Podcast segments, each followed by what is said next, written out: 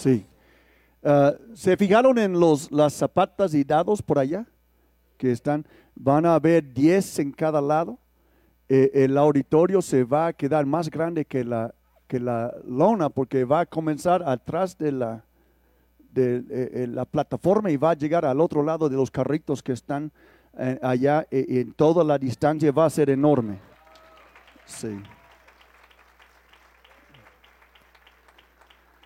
Pero tengo que contarles una diosidencia ahorita, pero fíjense que este, comienzo con esto. Eh, hace tres semanas, eh, cuando llegué a, México, yo había estado en tres diferentes estados allá, y eh, Liz y yo tenemos un costumbre, cuando alguien viene de, de Estados Unidos, de los nuestros, los recogimos en Puebla y paramos en Chautempan para comer pozole tacos y todo esto con la mamá del pastor Héctor. Y este es el mejor pozole en el mundo. Allá se llama parrilla suiza, ¿verdad? Eh, sí, y buenísimo el pozole y la, costilla, ni hablar. Pero en fin, uno se llena de chile llegando a México y, y, tacos y tortillas. Y yo estuve allá, pero no hay, no hay como entrar en la casa. No, no importa cómo es tu casa, si es muy buena, muy humilde, hay algo especial de entrar en la casa. ¿Y qué tal cuando te cuestas en tu cama? Si tu cama tiene como tu misma edad hasta que tiene tu hasta que tiene tu forma, ¿verdad? Tiene tu forma y, es hecho para ti. Ya te cuestas en, en tu hoyito y dices, ay, chihuahuas, no hay como mi casa. ¿Cuántos saben lo que es llegar a casa y dicen, ah, hasta, hasta tu casa, no sé, sí, dale un aplauso que tienes casa. Y aún, aún si rentas, pues normalmente la, la, gente tiene su propia cama. Aún si va cambiando de casa de vez en cuando, pues esa es mi cama, ese es mi buró, esa es mi lámpara, esa es mi taza que tomo mi té, mi café y le da a uno como un buen sentir cuando llega a casa, ¿verdad? Eh, no importa si estuviste entre los lujos en otro lado, llegas a tu casa, no, pues ese es el mío, ese, es lo mío. Eh, entonces, quiero hacerles una pregunta. Um, ¿Cuál? Bueno, primero, les, les, voy a contar de mi diosidencia. No, no, ese es después, perdón. Ahí va la pregunta primero, la de reflexión. ¿Cuál será eh, eh, el inmueble? Estamos hablando de llegar, a casa, pero el inmueble como casa más importante en una comunidad. Por ejemplo, tenemos la presidencia municipal, será el más importante el inmueble. Tenemos el hospital, que es importante, pero será el más importante. Tenemos la escuela, que es importante, pero será lo, lo más importante. La casa donde vive uno es importante, pero ¿será el más importante? Eh, fíjense que 2023 eh, nosotros nombramos como el año profético para el Río Internacional. Y hemos estado eh, pasando por muchos de los profetas del Antiguo Testamento, desde los Salmos con David, que era profeta. Hemos hablado de Isaías, Jeremías, Daniel, Ezequiel. Ah, yo hablé del profeta Sofonías hace ocho días y hoy voy a, predicar unas palabras del profeta Ageo. Pueden decir conmigo Ageo. Sí, el profeta Ageo. Su libro solo son de tres capítulos. Y, ahí va la diosidencia. Hace ocho días yo estaba predicando de, eh, Sofonías. Mencionamos eh, la, construcción que vamos a comenzar y este, fíjese que yo pedí del contador en la semana que me diera una cotización para reemplazar esta, esta lona. Si, si compramos lona hoy para reemplazar esto, con IVA nos sale en casi 170 mil pesos. Y duran como tres años. Esto ya casi puedes ver las estrellas. Está bien delgado. De hecho, no, no, ya no lo quieren tensar. Los loneros nos dijeron, no, no, no, no, no, no. No podemos tensarlo bien porque ya, ya no aguanta nada. Entonces, eh, Dios puso en el corazón de un hermano nuestro, una pareja realmente, le puso en el corazón de que teníamos que construir algo, que eh, él ha trabajado conmigo por años, nos ayudó en esta construcción de los contenedores, que todo, todo está pagado. Y este, eh, tenemos la idea de poner una, un arco techo como este, que está al lado, para que no tenemos que cambiarlo, estirarlo y, todo este rollo. Y este, entonces él me dijo, apóstol, yo tengo un trabajo en tal cual lugar y cuando me pagan yo voy a hacer algo. Sí, y entonces y él me dijo, Dios ha puesto en mi corazón que tenemos que tenemos que movernos, tenemos que hacer algo. Por eso ven todo esta este varilla que ha sido donado, la mano de obra también donada. Y, pronto vamos a comenzar a poner las zapatas para poner un techo aquí. Va a estar abierto, pero va a ser un techo, no va a ser lona. Y si Dios nos permite un día, lo cerramos. Sí, tenemos que, tenemos que ir uh, poco a poco, ¿verdad? O quizás mucho, depende de lo que Dios haga. Pero este, e, este apenas comenzó cuando yo estaba fuera. Yo llegué y ya estaba comenzando esto. Pero este, la diosidencia es, ayer, ayer, hace ocho días yo mencioné de que no se vale que nosotros hablemos de los dioses que otra gente sirve, que tenemos que pensar en lo que, lo que nosotros estamos luchando. Entonces yo me senté y comenzamos el tiempo de administración y me vino la palabra de mamón. Yo sé que a veces hago burla y, y bromas de mamón y el cuñado y todo esto, pero la verdad es que mamón era un dios de dinero buen nombre para el Dios de dinero, ¿verdad? Dinero, y al que, siempre que te pide prestado, ¿verdad? Pero, en fin, eh, mamón es una palabra en otro idioma, Dios de dinero. Y este, me vino al corazón, ese es donde tenemos que tirarle. Y me levanto y digo, pues nosotros yo creo que tenemos que tener cuidado con este Dios de las riquezas o dinero que se llama mamón. Bien, fui a la, eh, fui a la casa y después yo pensé, ¿para qué dije eso? ¿Qué tiene que ver? yo, me estaba cuestionando. Esto pasa muchas veces cuando profetizo. Después yo digo, porque es la mente carnal, dice, ¿por qué dijiste esto? Después me, da cuenta, eh, me doy cuenta que Dios habló con alguien. Por eso, no era mi idea. Llego a la casa el lunes, abro mi computadora y comienzo a estudiar para hoy. Yo tomo toda una semana para preparar lo que les voy a decir. Y, y abro el libro de Ageo. Porque yo, yo, yo había leído Ageo muchas veces, pero no recordaba ni siquiera de qué se trataba, porque la Biblia es muy extensa. Y cuando comienzo a leer el libro de Ageo, digo, ay, chihuahuas, que Dios nos habló. Dios nos habló, yo sin saberlo. Dios preparó todo ayer, e, el domingo, por lo que yo voy a hablar. Entonces, si están listos, les invito a ponerse de pie y vamos a leer lo que Dios dice a nosotros por medio de Ageo. Créeme, hermanos, ese no es coincidencia, eso se llama diosidencia. Dios, una cosa yo tengo seguro, yo soy guiado por el Espíritu de Dios. La Biblia dice, todos los que son guiados por el Espíritu de Dios son los hijos de Dios. Yo no estaría en Tlaxcala si no fuera guiado por el Espíritu de Dios. Y yo siempre busco eh, su voz para hacer su voluntad. Y estoy seguro que hoy Dios nos va a hablar por medio del profeta Ageo. Entonces, ahí va. El día primero del mes sexto del segundo año del rey Darío, vino palabra del Señor por medio del profeta Ageo a Zorobabel, hijo de Salaltiel, gobernador de Judá, y, al sumo sacerdote Josué, hijo de Josadac. Ahí va la palabra. Así dice el Señor Todopoderoso. Este pueblo alega que todavía no es el momento apropiado para ir a reconstruir la casa del Señor. También vino esta palabra del Señor por medio del profeta Ageo. ¿Acaso es el momento apropiado para que ustedes residen en casas lujosas mientras que esta casa está en ruinas? Ahora dice, así dice ahora el Señor Todopoderoso, reflexionen sobre su proceder. Ustedes siembran mucho, pero cosechan poco. Comen, pero no quedan satisfechos. Beben, pero no llegan a saciarse. Se visten, pero no logran abrigarse. Y al jornalero se le va su salario como por saco roto. Muchos dirían, eso sí, yo soy yo el jornalero. Así, así dice el Señor Todopoderoso. Reflexionen dos veces sobre su proceder. Vayan ustedes a los montes, traigan madera y reconstruyan mi casa.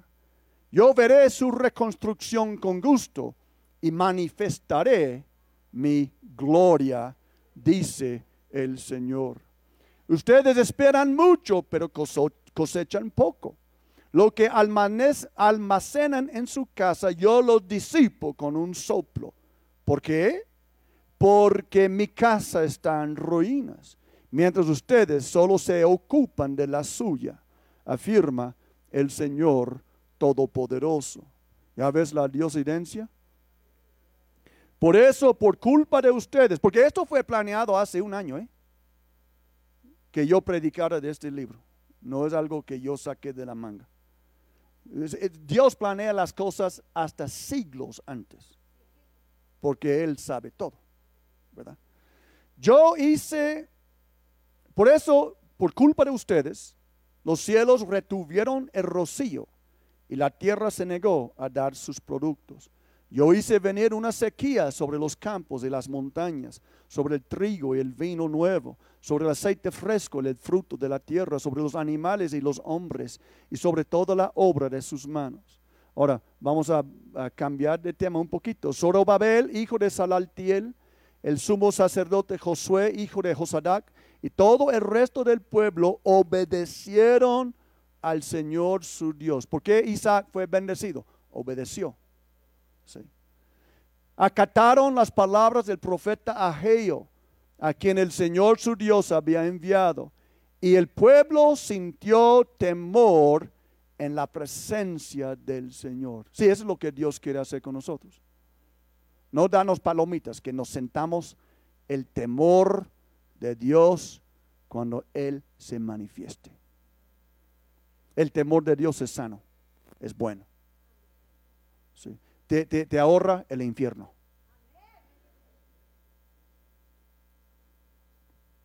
Entonces Ageo, su mensajero, comunicó al pueblo el mensaje del Señor. mira qué bonito. Dios nos dice esto hoy. Yo estoy con ustedes. Yo, el Señor, lo afirmo. Y el Señor inquietó de tal manera a Zorobabel, hijo de Salaltiel, gobernador de Judá, y al sumo sacerdote Josué, hijo de Josadac, y a todo el resto del pueblo que vinieron y empezaron a trabajar en la casa de su Dios, el Señor Todopoderoso. El día 21 del mes séptimo vino la palabra del Señor por medio del profeta Ageo. Pregunta a Zorobabel, hijo de Salaltiel, gobernador, gobernador de Judá, y al sumo sacerdote Josué, hijo de Josarac, y al resto del pueblo. Ahí va la pregunta. ¿Queda alguien entre ustedes que haya visto esta casa en su antiguo esplendor. ¿Qué les parece ahora? ¿No lo ven como poca cosa, muy poca cosa? Ah, ahora, si Dios estuviera hablando, está hablando con nosotros, pero Dios podría decirnos a nosotros, ¿cuántos de ustedes recuerdan el salón de lujo en el Hotel Jerox? ¿No les parece esto poca cosa? ¿Cuántos de ustedes recuerdan cuando el río estuvo en el centro de convenciones? ¿No les parece esto poca cosa? ¿Cuántos de ustedes recuerdan el Salón Tirol? ¿No les parece este viruta poca cosa? Porque había un templo grande, y esplendoroso que construyó Salomón, que era mucho más bueno que lo que ellos estaban construyendo y Dios les quiere dar un mensaje. ¿No les parece poca cosa? Pues ahora, ánimo, Zorobabel o Randy, afirma el Señor. Ánimo, Josué, hijo de Josadac, tú eres el sumo sacerdote. Ánimo, pueblo de esta tierra, afirma el Señor. Manos a la obra, que yo estoy con ustedes, afirma el Señor Todopoderoso. Podemos darle gloria.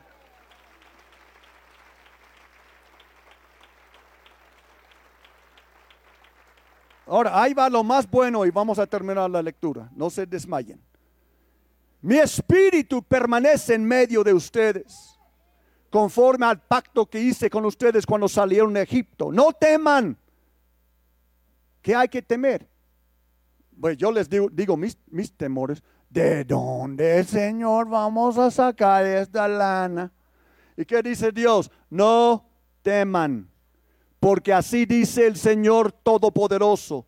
Dentro de muy poco haré que se estremezcan los cielos de la tierra, el mar y la tierra firme. Haré temblar a todas las naciones. Sus riquezas llegarán aquí y así llenaré de esplendor esta casa, dice el Señor Todopoderoso. Aleluya. ¡Uh! Aleluya. Mía es la plata, mío es el oro afirma el Señor Todopoderoso. Y el esplendor de esta segunda casa será mayor que el de la primera, dice el Señor Todopoderoso, y en este lugar concederé la paz, afirma el Señor Todopoderoso. Amén. Y amén. Amén. ¿Lo creen? Amén. Pueden tomar asiento. Amén. Wow. Ahora, el contexto eh, de esta historia, de hecho, fíjense nada más, por, por diosidencia, vamos a tocar este tema unas veces. ¿Por qué? Porque Ageo toca este tema. Zacarías, que yo va a predicar pronto, toca el mismo tema. Uh, este, Esdras toca el mismo tema. Y Nehemías toca el mismo tema. Es decir, que Dios repite por mínimo cuatro profetas un mensaje que Él quiere que su pueblo entienda. Ahora, claro, yo sé que ah, Dios habló esto específicamente a los judíos. Lo que pasó es lo siguiente, si, cuando, si van leyendo su Biblia van a verificar lo que les voy a decir. Por sus muchos pecados, el pueblo de Israel fue dividido en dos. Israel en el norte, Judá en el sur. El rey de Asiria llevó cautivo el pueblo del norte, los diez tribus. Y se quedó el pueblo del sur, que era básicamente este, um, Judea, uh, de Judá y de Benjamín. En fin, creo que Benjamín. Sí. En fin, este, ellos seguían como un país independiente pero seguían pecando. Y Dios mandó profetas para decirles, si no se arrepientan, también van a ir al cautiverio. Pues no se arrepintieron lo suficiente y un día Nabucodonosor, rey de Babilonia, los conquista y lleva eh, eh, los demás a Babilonia. Y lo que hacían los reyes a veces era reemplazar el pueblo. Llevaban extranjeros a sembrarlos allá para, yo me imagino, para que no se levantaran de nuevo en rebelión. Pero el profeta Jeremías dijo que después de 70 años iban a regresar. Y efectivamente, justo antes de cumplir los 70 años, el rey Darío, que no era babilonio, era persa, porque el, rey de Persia conquistó Babilonia, él envió, eh, comenzó a enviar los que iban a regresar. Hay tres personas eh, claves en la historia. Zorobabel es el gobernador puesto por el rey Darío. Eh, Josué es el sumo sacerdote porque en Israel todo giraba alrededor de su religión. Sí. Y la verdad, para un cristiano, un cristiano, todo debe girar alrededor de su religión también. Sí. entonces, eh, entonces había el gobernador, el que representaba el reino de Dios, que era el sumo sacerdote, y el profeta. Y Dios todavía trabaja mucho con estos tres este, puestos, digamos, las autoridades civiles, las autoridades espirituales y los profetas de Dios. ¿Sí? Y nosotros hemos recibido muchas palabras proféticas en los años del río. Yo recuerdo cuando todavía ni siquiera éramos, eh, éramos una congregación, porque comenzamos con reuniones de oración en las casas hace 21 años más o menos. Y eh, creo que era la pastora Bárbara, Dios le dio esta palabra de Ageo. Y yo creo que Bárbara ni sabía nada de quién es Ageo, pero porque era nueva, nueva en la fe, todavía mojada de su bautismo. Era nueva en, la fe.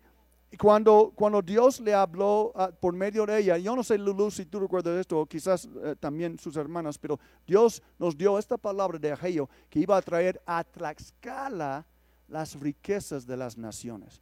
Hombre, yo no puedo decirles cuántas veces yo he estado de carretera en México y paro en un retén, en el retén del ejército, y dicen, ¿de dónde vienes o a dónde vas? Tlaxcala. Dicen, Tlaxcala. ¿Ese es de Puebla? Ni conocen que si, somos un pueblo. Pero Dios nos dijo hace más de 20 años que un día va a ser algo tremendo en Tlaxcala. Amén algo tremendo. Si yo creo en el Señor y creo en sus profetas, y por eso yo soy establecido y por eso yo soy próspero, porque yo creo en el Señor. Yo recuerdo una revelación, una palabra profética que Dios nos dio una vez, eh, también era por medio de la pastora Barbie, que es profeta, que, que ella veía camiones llegando a Tlaxcala y eran negritos y orientales. Sabía que no eran tlaxcaltecas, no eran mexicanos, eran negritos y eran orientales que venían de otros países para ver lo que Dios estaba haciendo en Tlaxcala.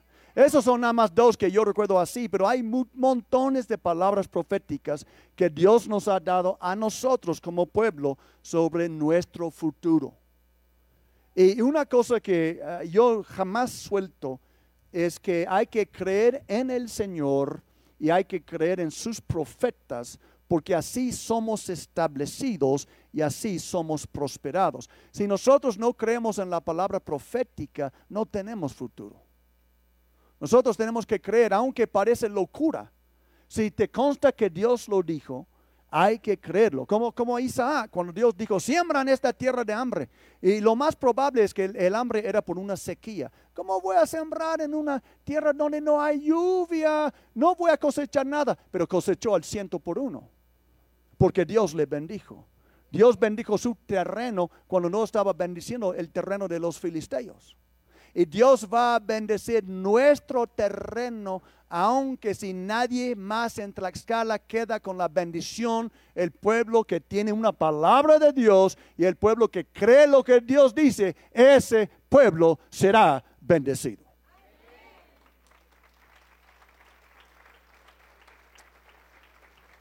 Entonces, regresando al contexto, el rey Darío comienza a mandar gente y manda estos tres con mucha gente y tenían eh, que hacer dos cosas. Tenían que reconstruir la ciudad, pero lo más importante es que tenían que reconstruir la casa de Dios. Y luego, luego se pusieron a reconstruir la ciudad, bueno, la casa de cada quien, ¿verdad? Y decían, todavía no es tiempo para la casa del Señor, todavía no es tiempo para la casa del Señor. Y esto molestó al Señor. Y entonces el Señor manda a Geo, el profeta, para decir, ¿cómo se atreven a construir sus casas y dejar la mía en ruinas? Es como si Dios estuviera diciendo, ¿no entienden que la casa más importante no es la de ustedes? La casa más importante es la mía. Sí, porque Dios no va a manifestar su gloria, no creo, en tu casa. Él va a manifestar su gloria en su casa. Y ahorita les voy a explicar eso. ¿Sí? Entonces, pues, eh, entonces Dios les mandó el profeta para, para moverles y ellos, ¿cómo, ¿cómo vamos a hacerlo? Dios dice, yo voy a traer el dinero de diferentes países incluso, pero lo van a hacer. ¿Sí? Solo tienen que tomar un paso de fe. Entonces, lo que yo quiero extraer de esto para nosotros es precisamente, primero, es eso. El inmueble más importante en la comunidad es la casa de Dios. Ahora, algunos de ustedes han leído el Nuevo Testamento y, a lo mejor se van a poner listos conmigo. Yo me imagino. Y alguien dice, ay, apóstol, pero ¿no sabe usted que nosotros somos el templo de Dios y el Espíritu de Dios eh, mora en nosotros? Claro que yo lo sé. Por eso yo vivo en santidad. Yo sé que nosotros somos el templo de Dios, cada cuerpo es como un tabique en este templo. Si nosotros somos el templo de Dios y el Espíritu de Dios mora, habita en nosotros. Pero esto no quita la necesidad de tener un lugar de reunión para el pueblo de Dios. Algunos han abandonado al pueblo de Dios por su casa y su compu y Facebook. Algunos creen que no necesitan venir a la casa de Dios, el, lugar de reunión, porque ellos pueden ver los mejores predicadores en YouTube. porque ellos pueden ver el culto nuestro en Facebook. A mí me da ganas quitar nuestro culto de Facebook. De hecho, para no dar la razón a estos hermanos, y mis pastores siempre me dicen, no, apóstol, estamos alcanzando gente en Facebook, no lo haga y, me doblo las manos, pero un día se me da el coraje bien, lo voy a hacer. Ay, pretextos, en fin. Pero porque, porque no quiero que la gente crea que allí con sus pantuflas y sus palomitas en la casa, con su laptop, viendo Facebook, la prédica, que es lo mismo que estar entre el pueblo de Dios. No es lo mismo. No es lo mismo. Si cada uno de ustedes es una vela de luz en el reino de Dios, y tu velita allá en tu casa no da luz a nadie, pero cuando juntamos las velas podemos encauzar un incendio en el reino de Dios.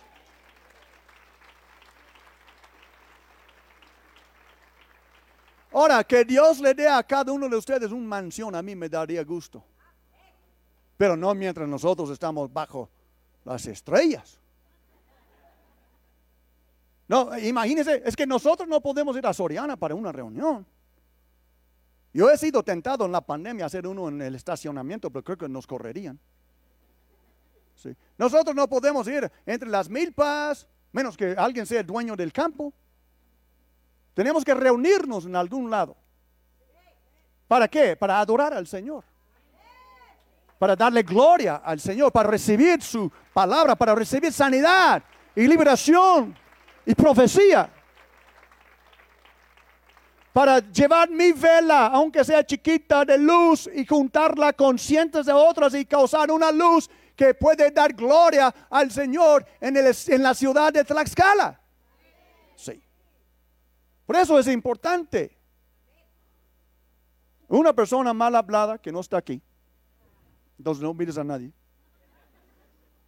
se atrevió a decir que un servidor, y no sé qué más estaba involucrado, que, le, hicimos un fraude al, contratista que construyó las, este, las, ¿cómo se llaman? Contenedores. Es una vil mentira. Esa es una vil mentira, Dios mío. No tienes el temor de Dios. Yo, yo tengo el temor de Dios. Yo no temo ningún hombre, pero temo a mi Dios. ¿Sí? Y cualquier de ustedes que es miembro y diezma, porque la gente que roba a Dios no tiene derecho de ver nuestros libros financieros. Pero si usted es miembro de la iglesia y diezma, puede venir aquí lunes a viernes y hablar con nuestro contador y ver nuestras finanzas. ¿Cómo les parece? Sí. Eh, aquí es más limpio que el banco. Sí. Porque no decimos a los rateros, ahí está saliendo fulano con mucho dinero, agárrale. ¿Están conmigo?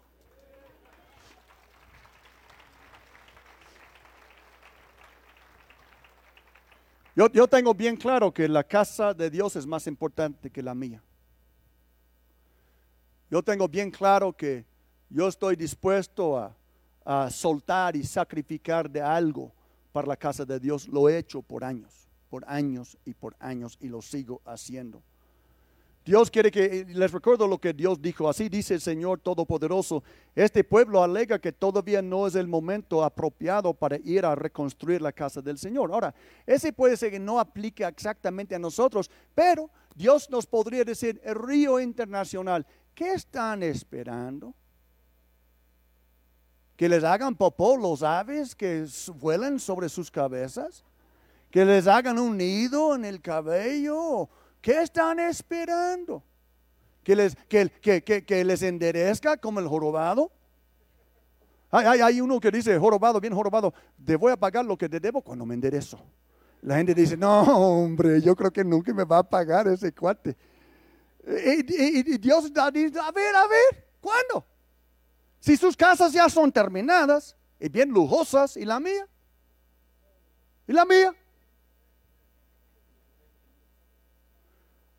Que el apóstol siempre está orando por el clima. Se levanta el viento, yo me pongo a orar. Ay, Señor, que no lleve la lona, que cae un granizo. Ay, Dios mío, protege la lona, manda tus ángeles, Señor. Yo he estado allá eh, este, con mi staff eh, allá arriba y vemos los vientos comienzan y ahí va la lona. Y todos, ahora va Señor, que, que no se vaya la lona. ¿Verdad?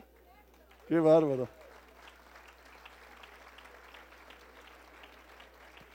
Entonces, Dios hace una pregunta retórica. Sabes que una pregunta retórica es que todos sabemos lo que, es, la respuesta. Ni tienes que contestar, nada más es para reflexionar. Y Dios hace una pregunta retórica. Él dice, ¿acaso es el momento apropiado para que ustedes residan en casas lujosas mientras que esta casa está en ruinas? Eso es lo que me da la idea que ya habían terminado sus casas.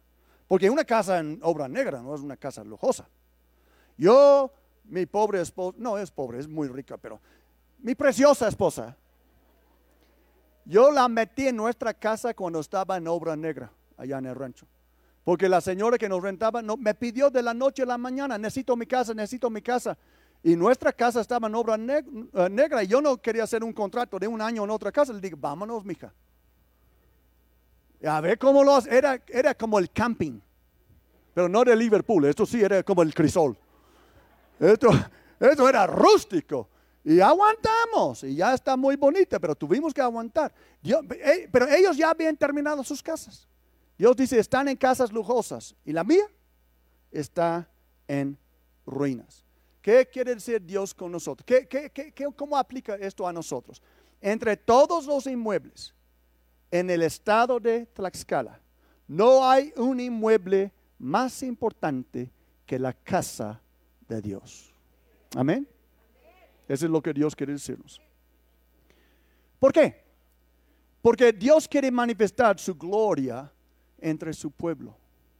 Dios quiere manifestar su gloria. Cada persona que es salva aquí es una manifestación de la gloria del Señor. Cada persona que es sana, cada liberación, cada profecía que alguien recibe de parte de Dios porque tenemos un lugar donde reunirnos es una manifestación de su gloria. Pero yo estoy convencido que no hemos visto nada todavía, mis amados. Dios va a manifestar su gloria cañón aquí en Tlaxcala. Dios va a manifestar su gloria de una manera histórica. Los profetas lo han dicho que Tlaxcala será el punto donde Dios manifestará su gloria para toda la República Mexicana y por eso su casa es importante. Dios no quiere manifestar su gloria en tu recámara con tu laptop porque no quieres venir al culto. ¿Dónde está la cámara? Estoy hablando con la gente en Facebook. No ustedes, ustedes vinieron. Oh, voy a manifestar mi gloria en la casa de fulana. Ahí con sus pantuflas, no. Dios quiere manifestar su gloria porque entre nosotros, porque Jesús dijo, donde dos o tres están que reunidos en mi nombre, allí estaré yo en medio de ellos. Aleluya. Aleluya. Tenemos que causar un incendio de la gloria del Señor. Es necesario que el pueblo de Dios tenga un, un lugar de reunión para la adoración e instrucción, como estás pasando ahorita lugar donde puede experimentar juntos la gloria del Señor. Yo sé que Dios puede sanarte en tu habitación. Oye, yo vivo en la presencia del Señor. Y no lo digo jactan. Ahí está mi esposa, entrevístela. Yo vivo en la presencia del Señor. Camino delante del Señor. nuestra vida no cambia de domingo a lunes. Vivimos, caminamos en su presencia. Esa es mi chamba. Yo soy sacerdote del Dios Altísimo. Yo camino delante de Él, instruyo su pueblo en sus caminos. Eso es lo que yo hago. Y tiene que haber un lugar para hacerlo. Yo no puedo visitar a cada uno de ustedes para instruirles. Por eso nosotros tenemos un lugar de reunión. Un lugar donde Dios quiere manifestar su gloria. Un lugar donde uno puede ser sanado, uno puede ser profetizado, uno puede ser liberado, uno puede ser salvo.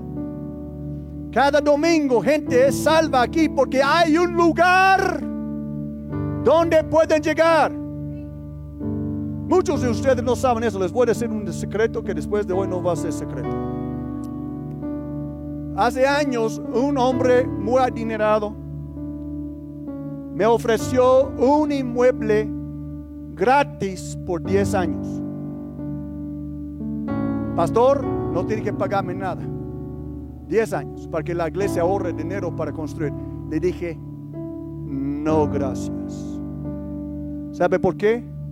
Porque los pobres no podrían llegar a este lugar. Tenías que tener auto para llegar. Yo quiero un lugar donde pueden bajar de la combi y entrar en la casa del Señor, no donde tienen que manejar para llegar.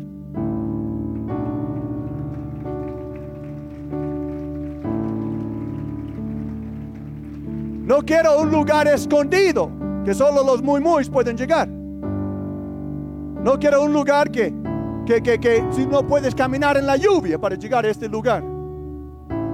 Y era tentador la oferta. Pero dije, no.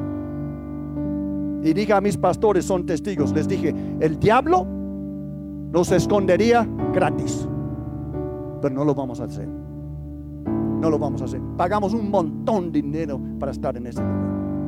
No, hombre, mire, mire, dónde estamos. ¿Tú crees que ese es regalado? ¿Tú crees que ese es barato? ¿Tú crees que ese es el marco patito? Carísimo. Pero ¿saben lo que la diferencia entre un servidor y la manera que algunos otros piensan? Les, les voy a decir, yo creo que tu alma vale más de lo que nosotros podemos pagar para estar aquí en este lugar.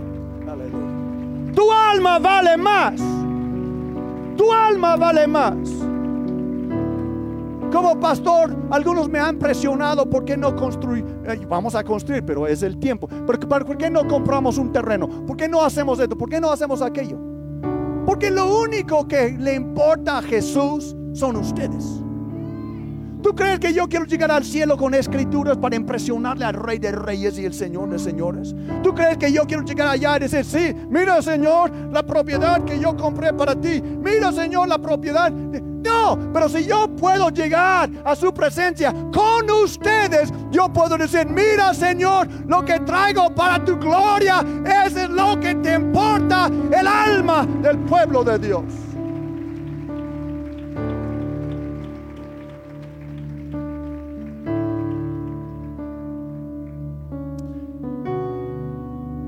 Dios dijo, vayan ustedes a los montes, traigan madera y reconstruyan mi casa. Ese no es para nosotros porque no vamos a usar madera. ¿eh?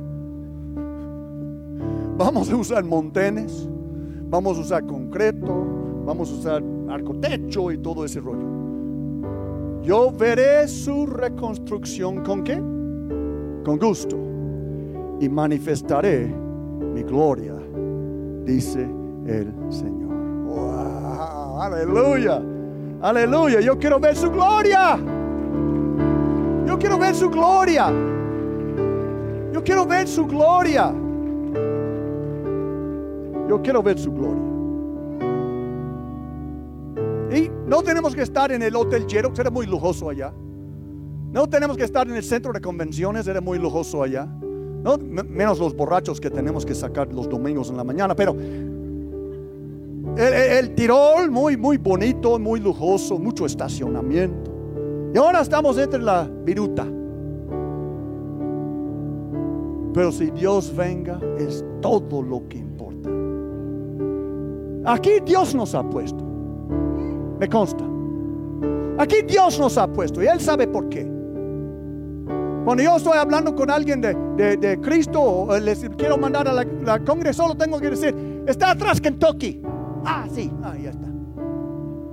No necesitan un compás, un mapa, un GPS, porque Dios nos ha posicionado para impactar esta ciudad para la gloria de Dios. Y Él está diciendo, si ustedes toman un paso de fe, yo manifestaré mi gloria aún más, porque eso es lo importante. Les invito a ponerse de pie.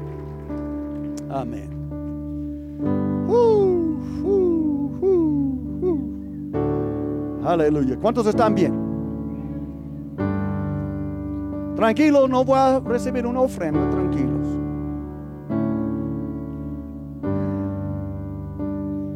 Estamos buscando la gloria de Dios. Estamos buscando su gloria. Estamos buscando su gloria. Estamos buscando su gloria. Yo quiero ver su gloria. Pronto viene aquí Meltari. Yo quiero ver la gloria del Señor. Nosotros necesitamos establecer un lugar no solo para Tlaxcala, eh, el río Tlaxcala, pero por ejemplo cuando hacemos noches de gloria, cuando traemos a alguien como David Hogan, como Meltari, eh, eh, hacemos algo así, traemos el profeta Daniel Santos, donde yo puedo convocar a nuestro pueblo de Apizaco, de Huamantla, de Calpulalpan, de Telocholco, de Santa Cruz, de Tlaxco, de Zacatelco, de San Pablo del Monte. ¿Sabes que estamos en todos esos lugares? Y, no hay nada como tener una casa madre. Sí, mi, familia en Carolina del Norte está de cabeza. ¿Sabe por qué? Porque mis padres en su vejez se divorciaron. Y ya no hay una casa a donde llegar los hijos. Nosotros necesitamos una casa donde todas nuestras congregaciones y las muchas más que vamos a levantar en el nombre de Jesús, donde pueden llegar a la casa de sus padres para ser para recibir refrigerio, para ser fortalecidos, para ser enseñados, para ser bendecidos. Y van a decir, como tú y yo, cuando entramos en nuestra casa, después de estar afuera unos días, van a decir, estoy en casa. Amén. Estoy en casa. Entonces, ahí va. Este, tengo que buscar cómo terminar eso. Les voy a decir una cosa más y vamos a cantar. Ah, Dios dice dos veces, ¿sabes que Dios no es como la abuela o como un servidor que se repite nada más? A veces yo me repito, cuento el mismo chiste cien veces y me dicen, ya, hemos escuchado ese chiste, pero Dios no es así. Si Dios dice algo dos veces cercano, es muy importante. Y en el texto que leímos hoy, Dios dice dos veces juntos la misma cosa. que dice? Reflexionen sobre su proceder. Ahora, yo estoy seguro que lo que Dios quiere que hagamos nosotros es reflexionarnos sobre nuestro proceder. Nosotros no estamos en Israel, estamos en Tlaxcala, pero ¿qué es lo que Dios quiere que hagamos? Nosotros no estamos reconstruyendo el templo de Salomón, estamos en Tlaxcala, pero ¿qué es lo que Dios quiere que hagamos? La bendición del Señor se puede impedir por ignorar las prioridades de Dios. Ese es el mensaje que Dios les dio, que les voy a leer otra vez ahorita, pero lo que quiero que entiendas es esto. Esto aplica a nosotros.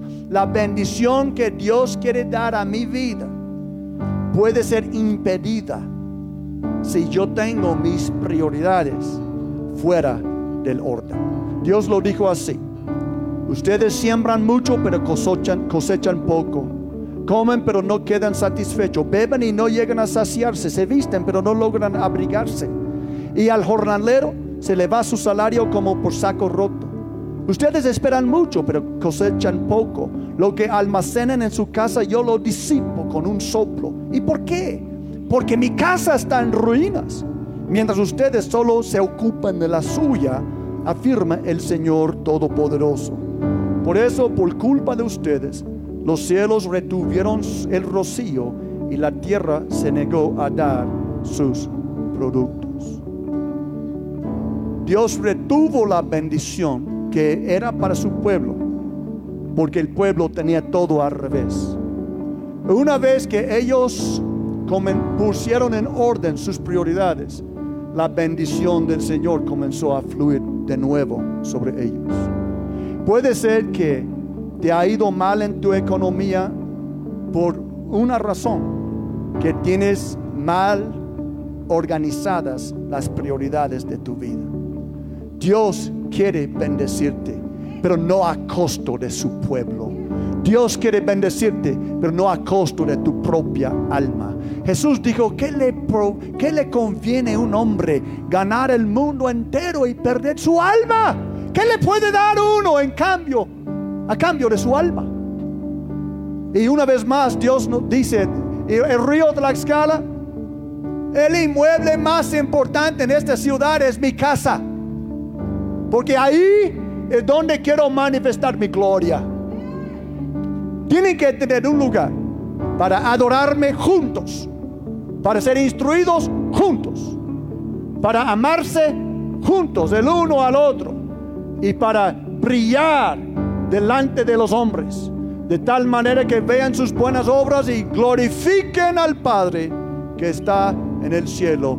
Esa es la prioridad de Dios. Que tu